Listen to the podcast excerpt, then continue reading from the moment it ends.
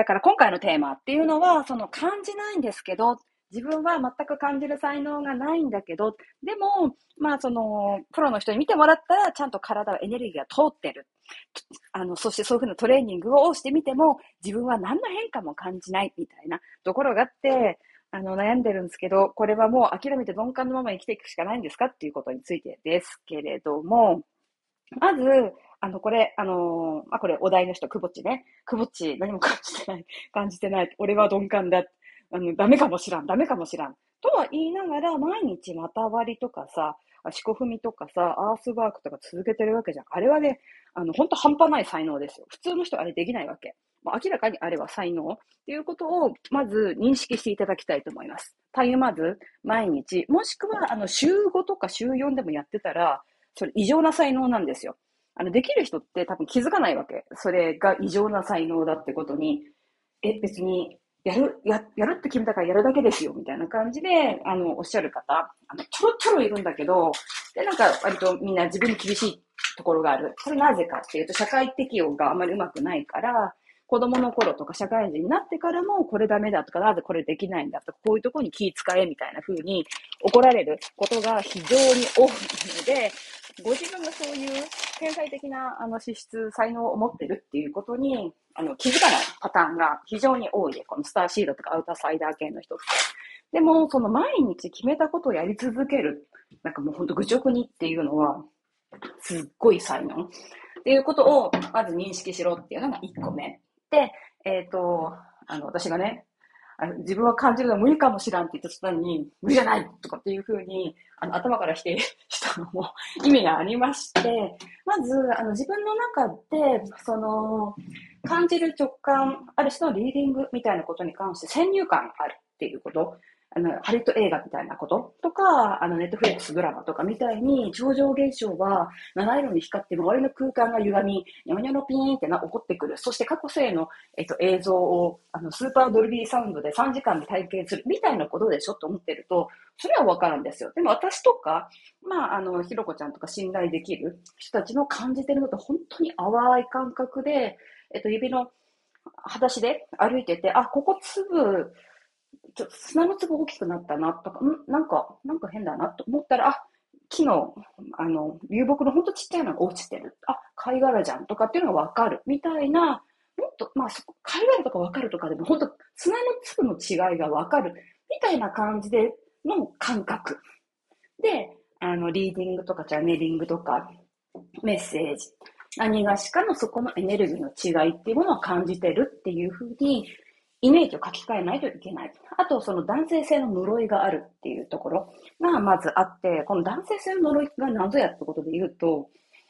あれですよ。やっぱこの男性性の持っている機能、分断機能、そしてあの分断することによって、そのエネルギーの世界から具現化をするっていうこと。あとまあ現代風の呪いだと、やっぱこう、社会的に目に見えるもの、にしなきゃいけない。金になるものにしなきゃいけない。手に取れるマテリアルなものにしなきゃいけないっていう風な呪いがあって、そうなると、このスピリタル領域とかっていうのでも、4次元的な気候とか気の方に行っちゃうんだよね。体感できるから。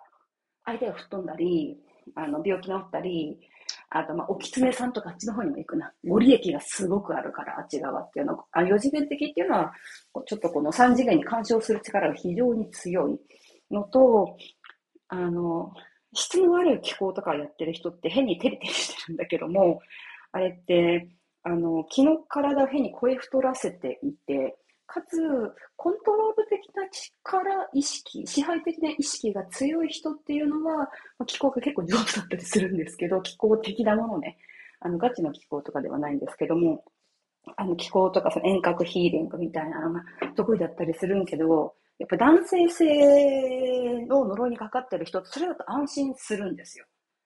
あの、例えば何々神社に行って、あの、10万積んでやったら願いが叶いますみたいなのとか、はあ、本当だみたいな感じで、なんか、物質化してくれるっていうこと。で、社会的に何か価値があることにつながっていくっていうこと。まあ予言とか予知ってもそうかもしれませんね。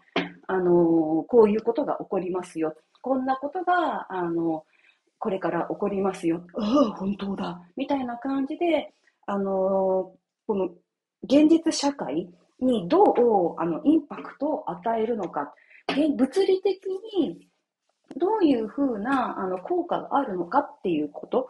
をあの努力しなさい、獲得しなさい、社会にそれをあの渡すことで貢献しなさいっていうふうに、やっぱ男性性のところは、あの肉体がね、あの女性でも男性でもずっとそういうふうにしつけられてきている。から、その淡い感覚、砂の粒のサイズが、あ、なんかちょっと0.1ミリ大きくなったなっていうことを感じ取って、そこから、あの、情報を読み解いていくっていうようなことに、やっぱね、矢印が向かないわけです。ななんか、なんじゃらほいみたいな感じ。た多分、くぼっちだったら分かってるわけですよ。砂の粒が歩いてて、あ、ここの砂、さっきの砂のところからすると0.1ミリぐらい大きいな、とか、さっきは、あの、もうちょっとあの、灰色な感じの砂だったけど、ここはちょっと透明的な砂に見てないけど、変わった感じがする。見る。あ、白っぽい砂になりました。さっきは黒かったの。みたいな風に、本当は分かってるんだと思います。分かってるんだけれども、それ、あの、男性性が強い社会だと、その能力って、まあ、漁師さんとかね、あの、やってれば 役に立つ、あの、能力かもしれないけども、なんかそういうふうなこと、まあ、その第三次産業的なところをメインで仕事をしていないと、あの、役に立たないものとして、なんか、なんていうのかな。あの、むしろ弱さとして受け止められちゃう。なんか、鉱山のカナリアじゃないけど、敏感すぎる、繊細すぎるってなると、弱っちいってなると、その男性型の社会、えっ、ー、と、えっ、ー、と、結果重視のところだと、どうしても、あの、敗北者になってしまうっていう、あの、方向に流れていくから、これは使わんでおこっていうのは、どこかの時点で、まあ、ご自分であの選択なさるっていうふうにあのしていっちゃうんだと思います。大変ね、あの、悲しいことなんですけども、でもそれは非常によくあること。だから男性性の呪いのところを解いていくっていうのも、自分は鈍感だ、自分はわからない。自分はリーディングとかチャネリングとかメッセージを受け取ったり、ヒーリングに憧れるけれども、わからない。でも、プロに見てもらうと、あのエネルギー通ってますよ、気が通ってますよ、感じてるはずですよ、そういうものがありますよって言われるけど、自分全然ちんぷんかんぷんですみたいな人の場合は、まずこの男性性のところの呪いだよね。あの、こう、切断機能のところ、結果を出さなきゃいけないっていうところ、物質的なところをやっていくのが、あの、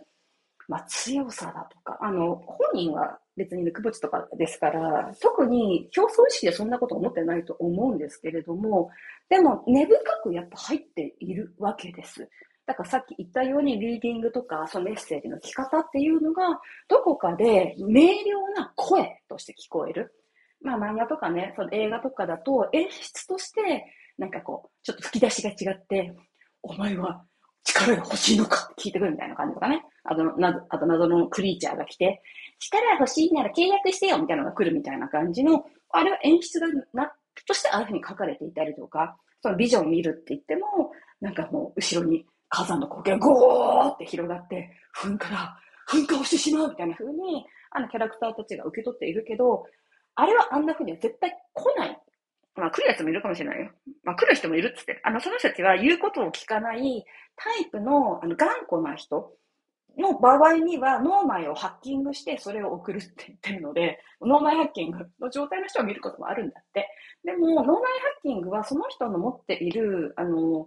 あの身体的な機能も霊的な機能も、割と、あの、無理、むちゃくちゃにすることが割と多いので、あの、あんまり上等な手段ではありませんって言ってるので、あの、それは、ああんまりやらない方がいいことみたいです。あ、でもまあ、それ、それじゃないとわからない人にはそういう、あの、エネルギーハッキングして、なんか渡したり、あの、体の中の機能をハッキングして渡してるみたいなんですけれども、そこのところのやっぱ勘違いっていうのをまず修正する必要がある。砂の粒が0.1ミリ違うとか、見てないのの足裏の感覚とかで、え、今、なんか砂の、もう砂のなんか色とかの質感変わった感じがするっていうのがわかるっていうのが、まずそのリーディングとかチャネリングとか、なんかそういうものの第一歩である。だからそのアウトプット機能のところ。でもまあ、くぼちとか見てるとアースワークとか作っても本当素晴らしいもの作るから、アウトプット機能も本当非常に優れているんだけど、まあだとしたら解釈力かな。